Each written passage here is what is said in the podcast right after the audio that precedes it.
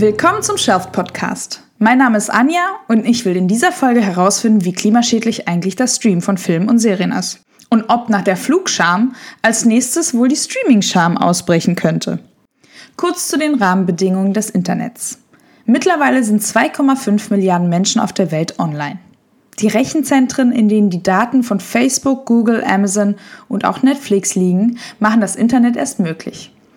Auf Millionen von Servern liegen all die Daten, auf die wir zugreifen, wenn wir nach Informationen suchen, durch soziale Netzwerke surfen oder uns von Katzenvideos berieseln lassen. Etwa 10% des weltweit produzierten Stroms werden allein für den Betrieb des Internets gebraucht. Für Deutschland allein sind das 33 Millionen Tonnen CO2 pro Jahr. Und Tendenz steigend. Weil wir natürlich jederzeit auf das Internet zugreifen wollen, müssen die Rechenzentren auch rund um die Uhr online sein. Der 24-Stunden-Betrieb verbraucht also jede Menge Strom. Wäre das Internet ein Land, hätte es nach einer Studie von Greenpeace den weltweit sechstgrößten Stromverbrauch. Für viele von uns, nicht nur hier bei Shelft, gehört das Stream von Videos im Netz zum Alltag. Im ersten Quartal 2019 verbrachten wir Deutschen rund 1,2 Milliarden Stunden im Netz, um Filme und Serien zu schauen. Das sind 60 Prozent des gesamten Datenverkehrs. Ein Großteil der Internetnutzung und damit auch des Energiebedarfs geht also auf das Streaming zurück. Denn die Übertragung so großer Datenmengen wie für Serien, Filme und Videos braucht eben besonders viel Strom. Die Daten liegen zusätzlich auf Servern, die gekühlt und unterhalten werden müssen. In den Expertengesprächen in dieser Runde soll es vor allem um die jüngst veröffentlichten Zahlen des französischen Thinktanks The Shift Project gehen, in ihrer Studie Climate Crisis, The Unsustainable Use of Online Video heißt es, dass Videostreaming jedes Jahr mehr als 300 Millionen Tonnen Kohlendioxid verursacht. Das wäre ein Prozent des weltweiten Ausstoßes und entspricht in etwa den Treibhausgasemissionen von Spanien. Weiter heißt es, dass die Gesamtklimabelastung durch Digitaltechnik noch drastisch ansteigen wird. Neben den üblichen Verdächtigen wie Netflix, Amazon, YouTube und Co. trägt aber auch der Boom bei Online-Pornos zu der Streaming-Nutzung bei. Deren Anteil an der Menge übertragener Videos ist zum Beispiel weit größer als von sozialen Netzwerken wie Facebook oder Instagram. Brauchen wir also vielleicht einfach nur etwas mehr Enthaltsamkeit? Für die Veranschaulichung all dieser Zusammenhänge hat The Shift Project selbst ein Video ins Netz gestellt, in dem sie das Streaming mal in einen größeren Kontext stellen. Du findest es auf YouTube mit dem Titel Dieses Video wärmt das Klima. Verlinkt haben wir es natürlich auch in unseren Show Notes. Und ganz schuldbewusst weisen die Macherinnen des kleinen Films am Ende auch darauf hin, dass die Betrachtung jetzt weitere 8,7 Gramm CO2 produziert hat. Nett. Die große Frage ist, was machen wir jetzt mit all diesen Informationen? The Shift Project fordert zumindest kein Ende des Streams, sondern eher einen aufmerksamen Umgang und auch Änderungen am Design der Plattform, die naturgemäß eher auf immer längere Stream optimiert sind. Ich will in den folgenden Gesprächen jedenfalls noch mehr über die Klimafolgen durch die Internetnutzung und das Streamen herausfinden. Also los geht's! Interview. Und zuerst spreche ich mit der Wissenschaftlerin von der TU Berlin, Johanna Pohl. Sie erforscht die ökologischen Auswirkungen durch die Digitalisierung. Von ihr möchte ich unter anderem wissen, wie sich der hohe Energiebedarf durch das Streaming genau erklärt und was das für das Klima bedeutet. Hallo Johanna, willkommen bei Shelft. Schön, dass du Zeit gefunden hast, uns einige Fragen zu beantworten. Hallo. Hallo! Johanna, du beschäftigst dich am Zentrum für Technik und Gesellschaft mit ökologischen Auswirkungen durch eine zunehmende Digitalisierung von Dienstleistungen. Im vergangenen November warst du beteiligt an der Konferenz Bits und Bäume, einem Debattenforum zur Digitalisierung und Nachhaltigkeit. Wie lässt sich Digitalisierung nachhaltig gestalten? Das sind natürlich zwei sehr große Pakete. Also zum einen die Konferenz Bits und Bäume, die ist jetzt eine Bewegung. Es haben sich vor ungefähr anderthalb Jahren zehn Gruppen, NGOs, Forschungsinstitute, unter anderem die TU Berlin, das Institut für ökologische Wirtschaftsforschung, German Watch, der BUND und so weiter und so fort zusammengetan, um eine Konferenz zu organisieren, um zwei große Communities zusammenzubringen. Zum einen die Umwelt-Community, zum anderen die Tech-Community, die sich äh, gemeinsam für eine Gestaltung einer nachhaltigen digitalen Gesellschaft einsetzen. Der Auftakt dieser Bewegung Bits und Bäume war quasi die Bits und Bäume Konferenz letztes Jahr im November in Berlin. Da waren über 2000 Menschen äh, vor Ort beteiligt, entweder als Active Speaker, mit Workshops, mit Installationen oder eben als äh, BesucherInnen. Und äh, mittlerweile gibt es vereinzelte Gruppierungen in ganz Deutschland, die quasi unter dem Namen Bits und Bäume selbst vor Ort in Dresden zum Beispiel sich mit dem Thema nachhaltige Gestaltung von Digitalisierung, aber auch natürlich einer Gestaltung oder einer nachhaltigen Gestaltung unserer Gesellschaft auseinandersetzen, zu deren Teil natürlich auch Digitalisierung gehört. Was mich gleich zu deinem zweiten Frageteil bringt, nachhaltige Digitalisierung. Was ist das eigentlich oder wie kann man das hinbekommen? Die Frage ist natürlich, was bedeutet das zunächst, nachhaltige Digitalisierung? Und ähm, ich würde sagen, das hat ähm, für mich zwei Teile. Zum einen, dass natürlich Digitalisierung an sich von den Ressourcen, die in der Produktion der Geräte stecken, dem ganzen Strom, der ähm, gebraucht wird, zum einen zur Produktion der Geräte, zum Betrieb der Geräte, vor allen Dingen aber auch zum Transfer, zur Verarbeitung, zur Speicherung der gesamten Daten, dass die so wenig wie möglich ressourcenintensiv sind, das heißt so ressourceneffizient wie möglich. Zum anderen ist aber natürlich auch die Frage, für was wird Digitalisierung oder digitale Tools, digitale Werkzeuge, digitale Anwendungen, für was wird es eigentlich eingesetzt? Und in dem Verständnis einer nachhaltigen Digitalisierung oder einer nachhaltigen Gestaltung unserer Gesellschaft sollte Digitalisierung nur zum Ziele einer nachhaltigen Gesellschaft eingesetzt werden. Das, mhm. das, heißt, also wäre jetzt mein Verständnis. Das heißt, man sollte sehr genau überlegen, was wird digitalisiert, welche Prozesse werden digital gestaltet. Ist es das autonom fahrende Auto, was vielleicht generell, wenn man das äh, in einem momentanen Verkehrskontext anwendet, eher zu mehr Autoverkehr auf der Straße führt? Oder sind es Leihräder an und für sich, die auch mit einer App verbunden sind, wo Leute ähm, möglichst motorisiertes Fahren hinter sich lassen können, um zum Beispiel Fahrrad zu fahren, ohne ein Fahrrad zu besitzen? Das wären zwei Beispiele für ähm, Digitalisierung im Mobilitätssektor, die vollkommen unterschiedliche Auswirkungen auf eine nachhaltige Gesellschaft haben zum Beispiel. Okay, super. Dann lass uns mal über das Thema Streaming im ähm, nachhaltigen Kontext reden. Ja. Für viele von uns, auch bei uns bei Shelf, gehört das Streamen von Videos im Netz zum Alltag. Eine aktuelle Studie des französischen Thinktanks The Shift Project mhm. behauptet, dass die Gesamtklimabelastung durch Digitaltechnik erheblich steigt und bereits für 3,7 Prozent der weltweiten Treibhausgasemissionen verantwortlich sei. Online-Videos verursachen dabei einen großen Anteil des globalen Datenverbrauchs. Etwa 80 Prozent, das sind mehr als 300 Millionen Tonnen Kohlendioxid im Jahr. Wie erklärt sich dieser hohe Energiebedarf? Also zum einen, ähm, du sprichst zwar jetzt von einer neuen Studie, die jetzt, ähm, ich habe die auch ähm, gelesen, die ist ja in den letzten Wochen sehr diskutiert worden oder auch vorgestellt worden in vielen ähm, Kontexten. Mhm. Die Ergebnisse der Studie oder die, ähm, die Zahlen, die die Studie präsentiert, die sind aber nicht neu in dem Sinne, die sind nicht verwunderlich, denn es gibt bereits seit einigen Jahren Studien, die mit einem ähnlichen Ansatz auch auf ähnliche Ergebnisse kommen. Es gibt es nur so als Side Note auch eine Untersuchung von US-amerikanischen oder kanadischen Wissenschaftlern, die eine Prognose machen, äh, wie, wenn wenn quasi Digitalisierung tatsächlich, der Anteil von Digitalisierung weltweit wächst, wie treibhausgasintensiv könnte Digitalisierung sein. Und die Prognosen gehen, da macht man so verschiedene Case Studies auf, Worst Case, Best Case, Typical Case oder so, die gehen teilweise auf deutlich mehr als 4, 5, 6, 7, 8, 9, 10 Prozent globale CO2-Anteile durch Digitalisierung. Also das ist nicht neu, das ist nicht äh, verwunderlich jetzt in dem Moment, wenn man sich damit beschäftigt. Das nur so als Nebenbemerkung. Mhm. Ähm, die Frage, wie sich jetzt ähm, die CO2-Emissionen ähm, von Digitalisierung und damit auch von Streaming zusammensetzen, lässt sich sehr gut mit äh, einem Begriff beantworten, der, also den ich als materielle Basis bezeichne. Ich habe ähm, ja vorhin schon darüber gesprochen, was, wie nachhaltig muss Digitalisierung an sich sein. Also wo sind eigentlich die Treiber für Umweltverbrauch innerhalb der Digitalisierung und die liegen natürlich in der Produktion der Geräte, mhm. im Betrieb der Geräte. Mit Geräten meine ich jetzt aber nicht nur die Endgeräte, also die ähm, Laptops, die Laptops, die ähm, Smartphones, die Tablets, die irgendwie jede und jeder von uns zu Hause hat und irgendwie mit, äh, mit Steckdosenstrom sozusagen lädt, sondern natürlich die ganzen Rechenzentren, die weltweit gebaut werden, die betrieben werden und natürlich auch der Transfer der Daten. Und man kann ungefähr sagen, es gibt da auch wieder Hochrechnungen, denn Zahlen generell sind natürlich eher weniger vorhanden, mhm. dass 50 Prozent des Strombedarfs der Digitalisierung durch den Betrieb der Rechenzentren und den Transfer der Datenströme resultieren sozusagen. Und der, der Rest, die anderen 50 Prozent, die teilen sich dann auf durch ähm, auf den Betrieb der Endgeräte und die Produktion der Geräte. Daher kommt dann natürlich auch, kann man sich beim Streaming vorstellen, der größte Anteil der Emissionen geht dann eben daher, dass ähm, das Datenpaket, also die Videos müssen transportiert werden und sind in Rechenzentren gespeichert. Mhm. Jetzt versucht man natürlich da ähm, Lösungsansätze zu finden, damit sich die, dieser Energieverbrauch nicht die ganze Zeit erhöht. Ähm, The Shift Project fordert in der Studie zum Beispiel Streamingdienste konkret dazu auf, Änderungen zu machen, vor allen Dingen beim Design der Plattform. Wo ergeben sich aus deiner Sicht die größten Einsparpotenziale? Also ich bin keine Informatikerin, ich kenne mich nur so das, was also recht marginal aus, wie ähm, Rechenzentren gebaut werden und was da irgendwie so Trigger sind. Ich bin allerdings Wissenschaftlerin, das heißt, ich kann Paper lesen, wo andere Menschen, die ähm, da wesentlich mehr Expertise in den Bereichen haben, sich Gedanken gemacht haben. Und es ist zum Beispiel vor kurzem ein Conference Paper erschienen von ähm, Forschern aus einer Universität in Bristol in, in UK.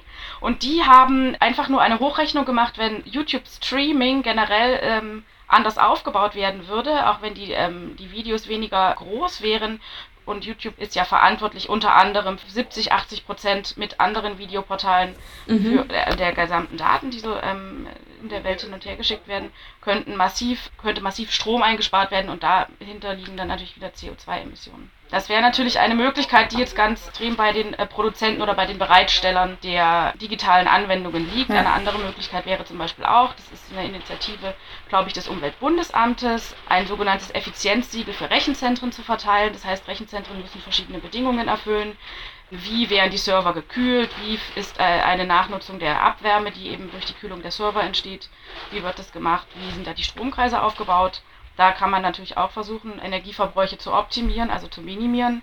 Ein anderer Punkt, und das ist ja eher das, was auch beim Shift Project teilweise angesprochen ist, ist natürlich, wie viele Videos werden geschaut. Das äh, ist ja eine sehr einfache Hochrechnung. Je mehr Videos geschaut werden, umso mehr Datenströme werden natürlich durch die Welt geschickt. Die mhm. werden natürlich äh, konkrete Stromverbräuche auch nach sich ziehen. Genau, die, die Anzahl der Videos und natürlich auch in was für einer äh, Auflösung der Videos. Genau, ne? genau, genau. Denn das ist äh, ja auch noch ein, ein Punkt, den man jetzt nicht vergessen sollte, wenn man sich anschaut, okay, wir haben äh, 100% Daten, die weltweit äh, hin und her geschickt werden. Das ist dann das einfache Word-Dokument, was per E-Mail geschickt wird, über Voice-over-IP-Telefonate bis hin eben zu Streaming. Und das ähm, Streaming jetzt mit 70 bzw. 80%, je nachdem, welche Quellen man da hat, den größten Anteil, also den deutlich größten Anteil an Datentraffic äh, weltweit stellt, liegt natürlich auch daran, dass es eben Videos sind und die natürlich äh, eher mit größeren Datenpaketen verbunden sind. Das sollte man da ähm, nicht vergessen. Ja, lass uns ganz kurz über Rebound-Effekte sprechen. Mhm. Im Falle von Streaming-Diensten bedeutet das ja oder heißt das, dass die Rechner immer effizienter werden Sie verbrauchen also weniger Strom und gleichzeitig erhöht sich aber die Auflösung, in denen die Videos gestreamt werden. Und dafür benötigt der Nutzer dann deutlich mehr Rechenleistung und am Ende ist der Stromverbrauch oft höher als vorher. Mhm. Und ähm, gerne dazu auch deine Meinung. Ist da der äh, Nutzer schuld? Mhm. Der Nutzer will immer mehr HD gucken, will immer mehr Videos gucken, benutzt immer mehr Streaming. Wie kann man dagegen vorgehen? Okay, also ich würde zuerst kurz was zum Rebound-Effekt sagen, aber ja, davor noch kurz, gerne. ich glaube, die Schuldfrage, weiß ich nicht, ob man jetzt von Schuld sprechen sollte, wer jetzt Schuld an irgendwas ist. Es sind ja insgesamt, ja. Äh, sind, sind es ja Effekte und sind es Systeme, in denen wir uns bewegen. Deswegen ist die Frage immer, wer ist jetzt schuld, in Anführungsstrichen. Es geht ja eher mehr um Regulierung und Gestaltung. Mhm. Und der Rebound-Effekt ist zum Beispiel so ein Effekt oder eine Wirkung, die man sehen kann, die auf jeden Fall politische Gestaltung und Regulierung darf. Denn das ist sozusagen eine Antwort äh, auf Effizienzsteigerung. Ähm, das heißt, etwas wird ähm, optimiert, sei es jetzt, wie du gesagt hast, der, der Laptop wird immer relativ effizienter. Das heißt, auf kleinerem Raum oder auf dem gleichen Raum kann mehr Rechenleistung untergebracht werden und ich kann quasi die Inputströme äh, minimieren bei gleichem Output. Und jetzt könnte man im ersten Moment sagen, okay, wenn ich mich gleich verhalte, wenn die Geräte gleich designt sind, aber einfach immer kleiner werden bei der gleichen Leistung, super cool, wir sparen Strom, wir sparen Ressourcen, alles nice. Was wir allerdings beobachten ist, dass ähm, die Handys, die Laptops, die Flatscreens werden immer größer. Das heißt, der relative ähm, Effizienzgewinn, dass die Geräte immer quasi mit weniger Input des, den gleichen Output bringen, der wird schon intern aufgefressen durch größere Geräte. Das heißt, absolut sehen wir irgendwie nicht den kompletten Effizienzgewinn hin oder teilweise, was du ja auch gerade schon gesagt hast, sind die Geräte dann plötzlich so groß, dass man eigentlich mehr Ressourcen und mehr Energie für den Betrieb braucht als vorher. Das wäre so eine Art Rebound-Effekt. Das andere ist natürlich, was du gerade gesagt hast, dass weil man, weil die Rechenzentren und auch die Datenübertragung immer effizienter wird, das heißt, man kann immer größere Datenpakete übertragen, dass die Datenpakete an sich auch größer werden. Und du sprachst von HD, mittlerweile geht es ja, glaube ich, um 4K und 8K wo die Frage ist, äh, was man da überhaupt noch äh, mit bloßem Auge, ob man da noch Unterschiede erkennen kann. Ich wage zu behaupten, eher nicht. Ja. Trotzdem äh, werden Videos in sehr, sehr, sehr hoher Auflösung bereitgestellt Und das führt dann, das kann man natürlich auch als Rebound-Effekt bezeichnen. Mhm. So das klassische Beispiel nur für die Menschen, die vielleicht sich jetzt gerade immer noch nichts unter dem Rebound-Effekt vorstellen können. Das klassische Erklärbeispiel ist immer das Auto. Wenn man von einem 10-Liter-Auto auf ein 3-Liter-Auto umsteigt, also ich brauche nur noch 3 Liter pro 100 äh, Kilometer, statt 7 Liter oder 10 Liter pro 100 Kilometer Benzin könnte man quasi enorm viel Benzin einsparen, würde man, und ich rede hier bewusst im Konjunktiv, würde man die gleiche Strecke zurücklegen. Es gibt allerdings diverse Studien, die das untersucht haben, tatsächlich auch im Feld ähm, und festgestellt haben, die Strecke bleibt nicht gleich, sondern man fährt eben mehr Strecke, weil man jetzt mehr Geld zur Verfügung hat, weil man quasi Geld und Benzin eingespart hat oder aber das Geld was du durch den weniger Benzinverbrauch ähm, eingespart hast, gibst du für andere Sachen aus, zum Beispiel für Flugreisen. Und das wären dann auch so klassische Rebound-Effekte. Das heißt, man kann zwar sagen, okay, ich habe hier, wenn ich vom 10 aufs 3-Liter-Auto umsteige, 7 Liter Benzin pro 100 Kilometer durchschnittlich gespart, aber ich fahre jetzt mehr. Das heißt, ich habe dann gar nicht 7 Liter eingespart. Oder ich äh, kaufe jetzt mit meinem Geld, was ich eingespart habe, etwas anderes, was ja auch wieder Be am Beispiel des Flugzeuges sehr viel äh, CO2-Emissionen verbraucht. Das heißt, man muss sich überlegen, was kommt da am Ende raus. Und das ist natürlich auch ein ganz heißer, ein, ein heißes Eisen äh, im digitalen Sektor. Und jetzt natürlich nochmal zurück zu, äh, was kann man tun? Du hattest ja gerade schon angesprochen, es gibt äh, drei Ansätze. Es gibt das Nutzerverhalten, es gibt die Software an sich und auch, wie die Politik hier eingreifen kann. Genau, ja wenn man verhindern will, dass der Energieverbrauch immer weiter zunimmt, was kann da noch gemacht werden von der Politik aus? Mm, das ist äh, eine sehr große Frage, die nicht nur mich äh, oder uns beschäftigt, sondern die ja generell momentan, wenn man äh, Fridays for Future sich anschaut, wenn man irgendwie das Ringen der Öffentlichkeit, auch das Ringen der Politik um wirksamen Klimaschutz sich anschaut. Gerade gestern hat ja, glaube ich, das Klimaschutzkabinett getagt mit mal wieder gar keinem Beschluss, um CO2-Emissionen zu, zu reduzieren. Die Frage ist halt so ein bisschen überhaupt im digitalen digitalen Bereich, was wird überhaupt reguliert oder ist es eigentlich nicht eher so, dass Digitalisierung eher in den letzten Jahren oder in den letzten Jahrzehnten eher der Wirtschaft überlassen wurde? Also Digitalisierung wurde gestaltet, aber eben nicht von der Politik. Äh, und jetzt fängt man so langsam an zu überlegen, okay, was könnten da Maßnahmen sein? Das äh, eine hatte ich schon angedeutet. Es gibt ähm, Möglichkeiten, da ähnlich wie bei äh, Kühlschränken oder bei anderen Haushaltsgeräten so effizient Siegel zu verteilen, das auch teilweise binden zu machen, dass Geräte oder Rechenzentren zum Beispiel. Oder jetzt gibt es gerade ein Projekt im Umweltbundesamt, da wird es für Software versucht zu entwickeln, besonders ressourceneffiziente Software, besonders ressourceneffiziente ähm, Rechenzentren. Das gleiche gilt natürlich, es gibt schon so ein Siegel, das heißt Energy Star, das ist eher für Laptops und für Handys. Das ähm, ermöglicht quasi dem Verbraucher ähm, beim Kauf der Geräte schon einschätzen zu können, ob das äh, Gerät besonders stromsparend läuft oder eben auch nicht.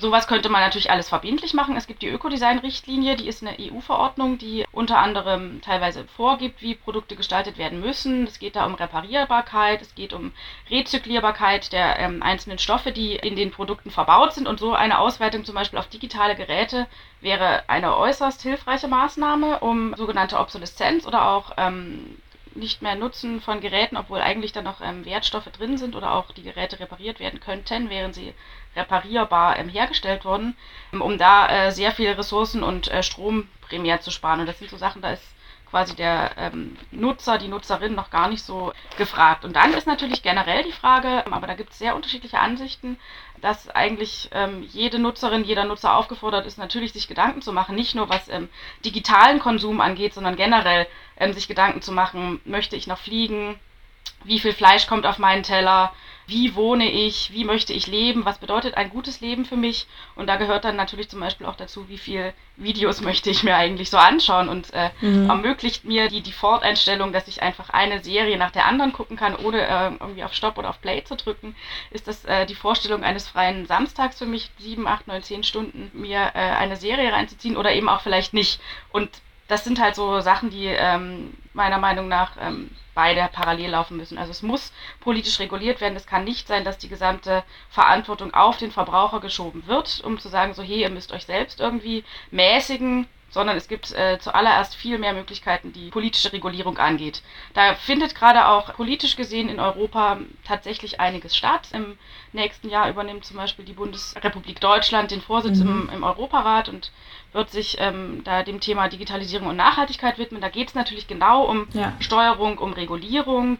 Die ähm, Bundesumweltministerin hat jetzt ein Eckpunktepapier vor zwei, drei Monaten auf der Republika vorgestellt, wo es um Digitalisierung und Nachhaltigkeit und Ansätze gibt, wie da reguliert werden kann, was da zunächst gefördert werden soll und so weiter und so fort. Also das geht jetzt so langsam los, aber ähm, ich wünsche mir manchmal, dass es ein bisschen absoluter sozusagen umgesetzt würde, tatsächlich. Ja, das hast du schon mal äh, super äh, zusammengefasst jetzt. Äh, also die Politik kann da noch so einiges tun. Wir Nutzer selber können auch uns mal ein bisschen bewusster, ein bisschen bewusster streamen, ein bisschen bewusster, so wie wir es auch in anderen Bereichen, äh, Mobilität und äh, Ernährung etc. hoffentlich machen, können wir das auch für Streaming anwenden. Jetzt natürlich noch meine letzte Frage an dich. Wir wären nicht Chef, wenn wir das nicht fragen würden. Hast du eine Streaming-Empfehlung für uns? Welche Serie oder Doku oder Film hat dich zuletzt zuletzt gefesselt? Ähm, das ist äh, eine schwierige Frage, denn ich habe keine von diesen Streaming-Diensten. Ich bin nicht so im, äh, in dem ganzen Netflix-Streaming-Segment so sehr engagiert. Was ich allerdings großer Freude schon mehrfach angeschaut habe, ist eine großartige Serie von Dominik Graf, die lief aber eher im öffentlich-rechtlichen, also in der ARD-Mediathek kann man die sich angucken. Ja. Im Angesicht des Verbrechens. Eher schon älter, aber großartig. Mhm. Das wäre mhm. meine Empfehlung. Genau. Perfekt, danke dir. Genau, vielen Dank für das äh, super Gespräch. Es war sehr aufschlussreich und informativ. Ja, gern. Und vielen Dank für deine Zeit. Danke euch. Tschüss. Ciao. Interview. Für mein zweites Gespräch habe ich mich mit Dr. Roman Bansen verabredet. Er ist Referent für IT-Infrastrukturen beim Digitalverband Bitkom und hat sich dort intensiv mit der Bedeutung von Rechenzentren auseinandergesetzt. Von ihm möchte ich wissen, welche Hebel die verschiedenen Parteien, also Politik, Plattformen, Verbraucher und auch Rechenzentren noch haben, um klimafreundlicheres Streaming zu ermöglichen. Willkommen, Roman. Vielen Dank, dass du dir Zeit für uns genommen hast. Ja, hallo Anja und vielen Dank, dass ich bei euch sprechen darf. Sehr gerne. Ähm, die allgemeine Hoffnung war ja, dass die Digitalisierung hilft, den Ressourcenverbrauch zu senken. Jetzt zeigt sich allerdings eher ein gegenteiliger Trend. Wir alle nutzen das Internet fast rund um die Uhr und mittlerweile sind 2,5 Milliarden Menschen auf der Welt online. Schätzungen gehen davon aus, dass etwa 10% des weltweit produzierten Stroms alleine für das Internet gebraucht werden. Welche Rolle spielen Klimaschutzziele in der Digitalindustrie? Ich glaube, man muss sich dafür erstmal vor Augen halten, dass die Digitalindustrie ja jetzt nicht einfach irgendwie sinnlos Strom verbraucht, sondern dafür einen realen Gegenwert erzeugt, äh, eine, eine Dienstleistung erbringt oder ganz viele Dienstleistungen erbringt. Und das sind ja die, die Dienstleistungen, die von den Kunden einfach nachgefragt werden. Und mittlerweile möchte natürlich auch kaum jemand darauf verzichten. Alle sind jetzt daran gewöhnt, ihre Smartphones zu benutzen. Ähm, die Menschen wollen ihre sozialen Medien nutzen, möchten Online-Banking nutzen, Videostreaming und äh, da übers Internet Pizza bestellen. Und all diese Dinge verbrauchen natürlich irgendwo im Hintergrund auch Strom und Ressourcen. Und dessen muss man sich halt erst einmal bewusst sein. Aber es ist halt wichtig zu verstehen erstmal, dass jetzt nicht die Digitalindustrie irgendwie den Strom äh, irgendwo einfach zum Spaß verbraucht, sondern dass natürlich immer dafür auch eine Dienstleistung erbracht wird. Klimaschutzziele insgesamt spielen tatsächlich eine relativ große Rolle. Das muss man natürlich ein bisschen auf aufteilen nach, nach den verschiedenen, also es gibt ja nicht wirklich die eine Digitalindustrie, sondern das sind ganz viele verschiedene Bereiche. Aber meistens sprechen wir, wenn es um diesen hohen Stromverbrauch gibt, geht in den Debatten über, über die Rechenzentren. Und dort zumindest ist diese Thematik angekommen, äh, schon seit vielen Jahren und ist ein ganz großes Thema und wird auch ganz viel diskutiert. Also wie man das effizienter machen kann, wie man CO2 einsparen kann, wie man das alles möglichst sinnvoll, effizient und klimaschonend nutzen nutzen kann, wie man die Situation verbessern kann. Wie können wir uns eigentlich so ein Rechenzentrum vorstellen? Tja, ein Rechenzentrum ist prinzipiell erstmal alles, wo, wo, wo Daten online empfangen, gespeichert, verarbeitet und wieder hinausgesendet werden.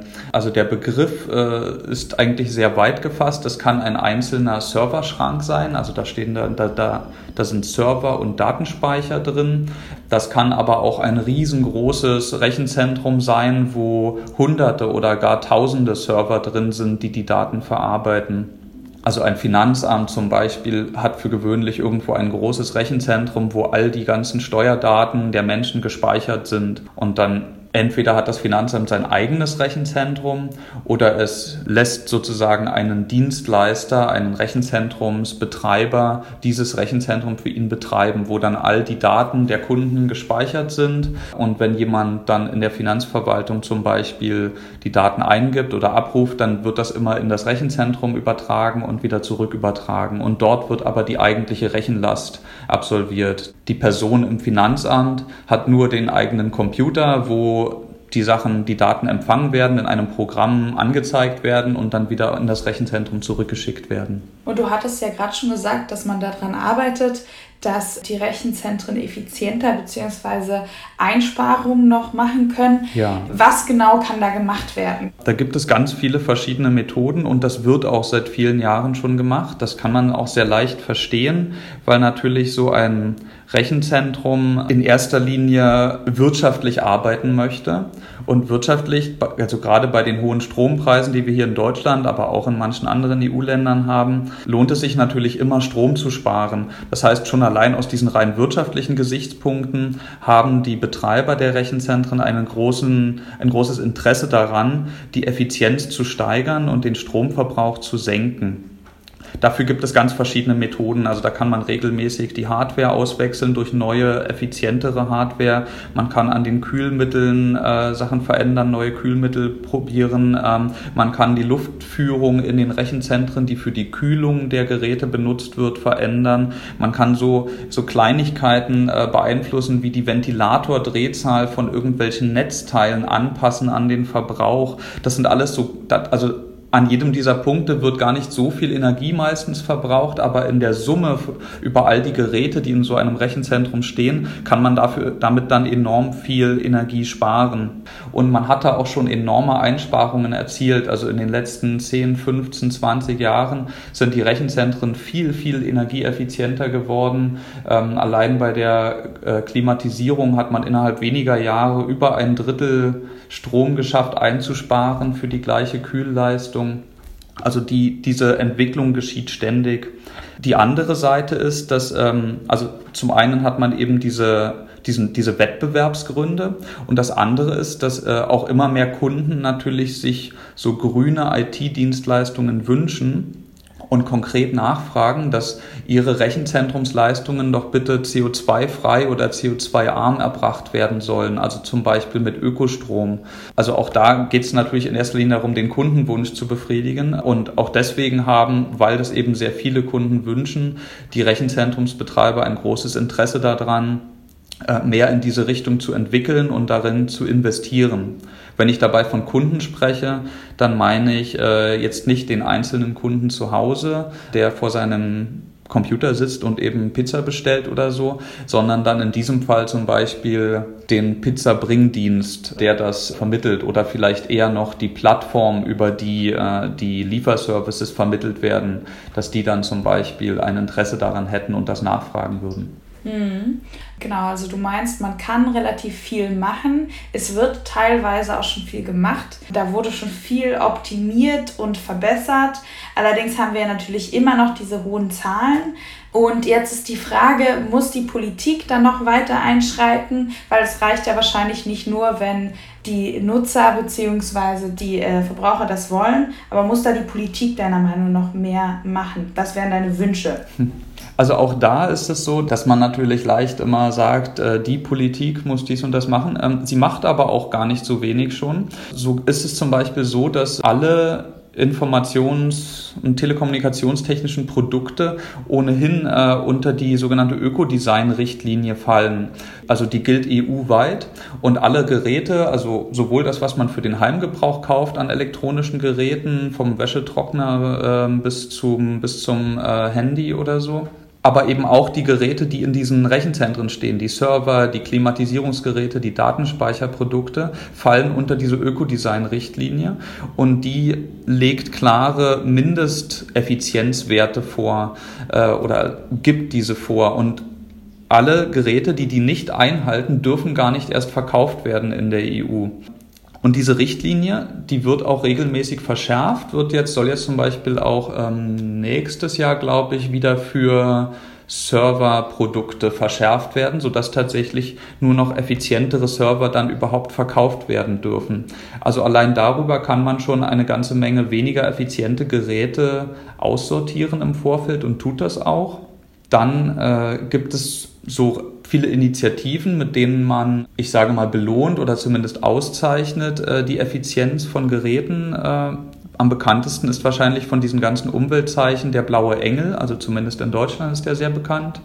Den gibt es eben auch für, für allerlei Hardware-Produkte. Mhm. Da ist das in den letzten Jahren an vielen Stellen erst noch gekommen. Das äh, läuft erst noch an und da gibt es auch an vielen Stellen noch Verbesserungsbedarf. Da hat man zum Beispiel einen blauen Engel für Rechenzentren aufgelegt, der bisher noch nicht so richtig funktioniert. Also da haben sich bisher sehr wenig Rechenzentren nur qualifiziert aber auch weil die Anforderungen so gesetzt sind, dass sie sehr schwer oder gar nicht erreichbar sind für viele Rechenzentren. Da wird wahrscheinlich aber auch nochmal nachgearbeitet.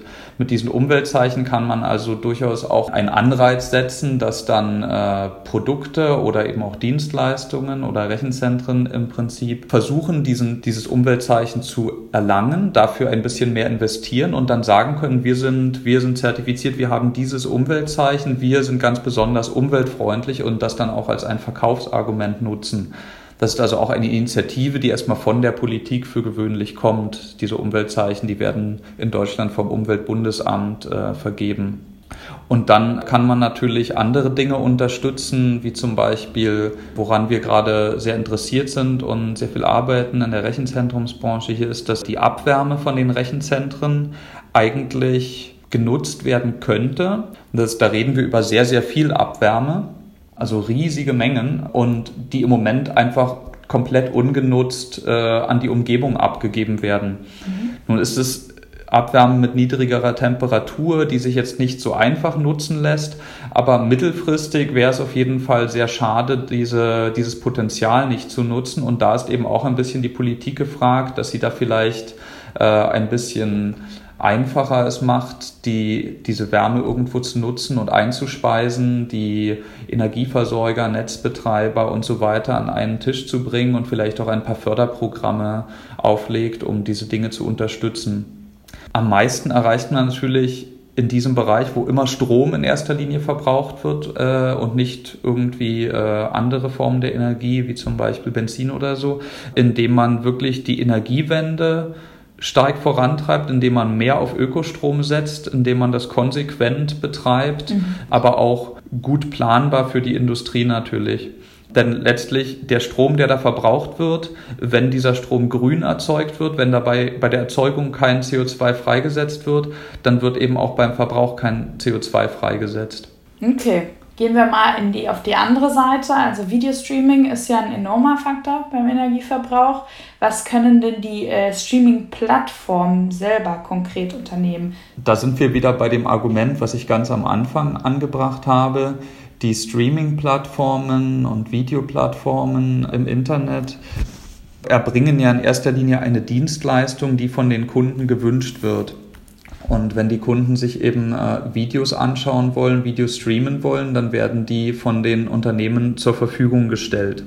Äh, also auch da erstmal die, dieser CO2-Ausstoß und Energieverbrauch, der kommt einfach dadurch zustande, dass diese Dienstleistung nachgefragt wird. Nun haben natürlich diese Plattformen eigentlich gar kein Interesse daran, ganz viele Daten zu verarbeiten und zu übertragen, weil das natürlich bei ihnen auch wieder Rechenleistung erzeugt und bindet und damit natürlich auch wieder Energiekosten erzeugt, die sie ja eigentlich eher niedrig halten möchten. Das heißt, die Plattformbetreiber haben ohnehin erstmal aus wirtschaftlichen Gründen eigentlich ein Interesse daran, nicht zu viele Daten zu übertragen oder nicht mehr als nötig sondern eher, dass die Leute lange auf ihren Plattformen bleiben. Und da gibt es immer bessere Techniken auch in den letzten Jahren zur Komprimierung der Videos. Das heißt, dass die Videos besser komprimiert werden, dass sie kleiner werden, dass weniger Daten für die mehr oder weniger gleiche Qualität des Videos übertragen werden müssen. Aber auch für die Übertragung selbst gibt es bessere Techniken, dass äh, dieses Buffering zum Beispiel äh, präziser vorhersagt, wie, wie weit überhaupt, wie die Internetverbindung gerade ist, wie weit überhaupt das vorgespeichert werden muss, wie viel schon übertragen werden muss. Wenn dann jemand das Video doch nicht weiter anschaut, dann ist noch nicht alles schon im Voraus übertragen worden und damit viel Energie verbraucht worden. Mhm. Also da gibt es ohnehin Techniken und die werden auch angewendet, was vielleicht ansonsten sinnvoll ist, wo aber vermutlich mehr der Verbraucher als die Plattform gebraucht ist. Wenn man zum Beispiel sich Musikvideos anschaut, das ist dann ist das gut, eine Videoplattform zu benutzen. Wenn man aber natürlich eigentlich nur im Hintergrund Musik hören möchte ohne sich das anzuschauen auf dem Bildschirm, dann muss man das vielleicht nicht mit, äh, mit, mit Musikvideos machen, die die ganze Zeit ganz viele Daten für das Video übertragen, obwohl man ja eigentlich nur die Daten für den Ton bräuchte. Was können wir als Verbraucher, als User äh, machen, um noch nachhaltiger äh, beim Streamen zu handeln? Ja, das ist gar nicht so einfach. Ähm, kaum jemand möchte natürlich auf die Qualität verzichten. Ähm, es gibt jetzt allerlei Empfehlungen so im Netz. Das Shift Project äh, hat da eine Studie gemacht, die sich konkret mit dem Streaming beschäftigt und dort wird zum Beispiel empfohlen, dass man ja die Videos mit geringerer Qualität einfach schauen kann. Das ist prinzipiell richtig. Mhm. Wenn man natürlich ein Video sich anschaut und sich das nicht in, in HD-Auflösung in 1080p anschaut, sondern mit einer geringeren Auflösung, dann werden auch weniger Daten übertragen. Aber in den meisten Fällen möchte man ja eigentlich doch lieber die Qualität haben auf dem Bildschirm und sich nicht das verpixelte Video anschauen. Insofern, das muss natürlich jeder selbst entscheiden. Aber ähm, wie viel hier äh, der Verzicht von einzelnen bei einzelnen Videos hier und da äh, bringt, das, das kann ich nicht sagen. Ähm, oder wie sinnvoll das tatsächlich ist. Mhm. Ich glaube, es ist ganz wichtig, dass die Leute sich überhaupt erstmal bewusst werden, was viele noch nicht sind, was jetzt aber so langsam kommt, weil die Debatte sich mehr in diese Richtung bewegt, die öffentliche Debatte, dass eben, wenn man Dienstleistungen im Internet nutzt, ob das nun Videostreaming ist oder auch ganz andere Dinge sind, dass dabei eben tatsächlich irgendwo anders Energie verbraucht wird und nicht gerade wenig. Mhm. Und man vielleicht eher generell über seinen Medienkonsum nachdenkt. Das, das hat dann an vielen Stellen ja auch mit der persönlichen Lebensplanung zu tun. Ähm, möchte ich lieber auf dieser und jener Plattform rum, rumhängen und mir Videos anschauen oder möchte ich was anderes machen? Äh, das, das muss aber auch jeder für sich entscheiden. Also da kann man jetzt nicht sagen, ähm, alle Leute sollten plötzlich keine Videos mehr schauen. Das, das funktioniert ja auch nicht. Es ist ja auch so, dass Videostreaming an sich jetzt nicht aus dem Nichts gekommen ist, sondern es hat ja andere Technologien abgelöst. Vorher gab es eben DVDs und davor CDs und davor Videokassetten und die wurden, die haben sich die Menschen ausgeliehen, zum Beispiel aus Videotheken. Und diese Datenträger, die mussten produziert werden unter nicht unerheblichem Energieaufwand, die mussten überall hingebracht werden. Die Videotheken, das waren große Gebäude, die mussten auch betrieben und beheizt und gebaut werden und so weiter. All das gibt es ja dann de facto nicht mehr. Also es gibt ein paar Videotheken gibt es ja noch, aber eigentlich wurde das ja fast komplett durch das Videostreaming abgelöst. Das heißt, diese ganzen Datenträger müssen zum Beispiel gar nicht mehr hergestellt werden. Hm. Diese Videotheken, diese Räumlichkeiten müssen nicht mehr aufrechterhalten werden. Also hier hat sich ja, hier hat ja einfach eine Verlagerung stattgefunden und man nutzt das jetzt anders. Und das müsste man dann fairerweise schon gegenrechnen, diesen Energieverbrauch, was nicht einfach ist. Ja, der Tipp, den kann man sich doch schon mal gut nach Hause nehmen, ein bisschen bewusster darüber sich sein, was man da eigentlich auslöst, wenn man auf irgendwelche Videos oder äh, andere Sachen klickt. Und auch der, ähm, sagen wir mal, YouTube-Tipp, dass ich mir Songs anhören will, aber das Video gar nicht dazu gucke oder irgendwelche Playlists durchlaufen lasse, wo die ganze Zeit irgendwelche Videos gespielt werden, die ich mir gar nicht anschaue. Dass man da irgendwie mal ein bisschen bewusster drüber nachdenkt, ist doch eigentlich schon ganz gut. Allgemein äh, hat sich das aber von deiner Seite aus, finde ich, sehr positiv angehört, weil du meintest, dass an vielen Sachen schon gearbeitet wird, dass an vielen Sachen schon ähm, Optimierungsvorgänge passieren. Kannst du uns noch so ein allgemeines Fazit drüber geben, wie du den aktuellen Status gerade siehst und was du dir in Zukunft noch wünschst?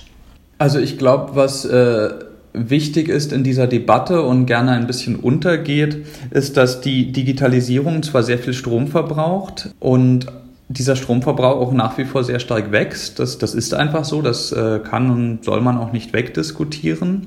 Und dass das natürlich auch Probleme mit sich bringt, die man diskutieren muss und das auch tut.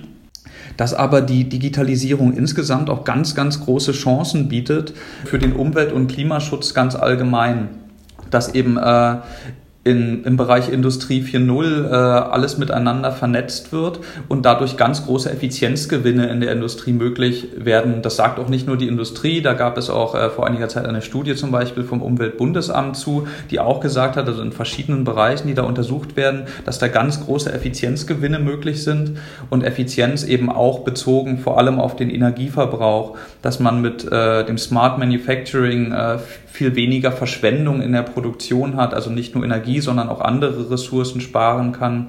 Mit Smart Logistics die, die Logistikketten äh, besser vorausberechnen kann und damit zum Beispiel weniger leerfahrende LKWs auf den Straßen hat, dass man es schafft, mit weniger Energie die gleiche Menge an Gütern zu produzieren oder dass man in Zukunft mit dem vernetzten autonomen Fahren, wenn sich die Autos und die Infrastruktur untereinander abstimmen können, dass man es schafft, ganz viel ja, Sprit und äh, andere Ressourcen zu sparen dabei. Ich glaube, man kann die Digitalisierung nicht aufhalten. Also vielleicht könnte man, aber ich glaube, niemand so recht will das, weil da eben auch ganz große Chancen drin stecken und die Menschen das ja eigentlich gerne nutzen. Und man sollte eben versuchen, die, die Möglichkeiten, die einem die Digitalisierung gibt, wirklich für, für Positives zu nutzen. Ob das jetzt in der Industrie ist oder auch zu Hause, ist erstmal fast egal, aber es gibt einfach ganz viele Stellen, an denen man die Möglichkeiten, die einem diese neue digitale Welt bietet, wirklich zu, für, für positive Effekte nutzen kann und das auch zunehmend tut. Und ich glaube, das ist eigentlich eine sehr, äh, eine sehr positive Entwicklung, die man auch äh, so wahrnehmen sollte. Mhm. Okay, perfekt. Das war doch ein ganz äh, super Schlusswort. Also Digitalisierung ist eine Sache, die ist gut, die ist nicht zu stoppen. Wir sollten sie positiv nutzen, was auch im, im Klimaschutzbereich äh, und sollten aber natürlich uns auch selber bewusst sein, was es verursacht, wenn wir in unserem Fall jetzt äh, über Streaming reden, was, wenn, was wir verursachen, wenn wir äh, Videos anklicken etc. Super, vielen lieben Dank, äh, Roman, für das tolle Gespräch und für deine Zeit. Ja, ich danke auch. Tschüss. Tschüss. Eins noch. Wir haben heute viel über die technischen Hintergründe vom Streaming und die ganz direkten Auswirkungen auf das Klima erfahren und auch ein paar Empfehlungen mitbekommen, wie du und ich im Einzelnen einen Beitrag zu einem klimafreundlicheren Streaming leisten können. Also zum Beispiel Autoplay-Funktion abzuschalten, wodurch immer ein Video auf das nächste folgt. Die Videoqualität nicht bis aufs Maximum auszureizen und immer nur das Medium abzurufen, das man auch konsumieren will. Musikvideos also nur, wenn man sie auch anschaut und nicht zum Hören. Bei der Kaufentscheidung von Technik und Services können wir auf das Gütesiegel Blauer Engel vom Umweltbundesamt achten, das nur besonders energiesparsame Geräte und Dienstleistungen erhalten. Aber natürlich möchten wir von Chef nicht generell vom Streaming abraten, ganz im Gegenteil. Aber wir treten für einen bewussten Medienkonsum ein, getreu unserem Motto, du musst nicht alles schauen. Dazu gehört in all der Fülle an Angeboten gut auszuwählen, was man sich anschaut. Und vielleicht auch mal eine Serie nicht zu bingen, sondern sich Zeit zu nehmen und das, was man da Folge für Folge gebannt verfolgt, auf sich wirken zu lassen. Lasst uns im Hinterkopf behalten, dass das Streaming-Angebot heutzutage zwar schier unbegrenzt scheint, unsere Lebenszeit und die Ressourcen der Erde es hingegen nicht sind. Schreib uns gerne an podcast.shelf.com, was dir zum Thema Klimaschutz und Streaming durch den Kopf geht. Hattest du die Bedeutung vom Energiebedarf vorher schon auf den Schirm oder bist du jetzt erst darauf aufmerksam geworden? Schreib uns. Ansonsten freuen wir uns immer riesig über Erwähnungen auf Instagram. Markiere dafür einfach at heyshelft in deiner Story, wenn du uns hörst. Mein Name ist Anja und selten ist unsere Verabschiedung passender als heute. Denk immer dran, du musst nicht alles schauen.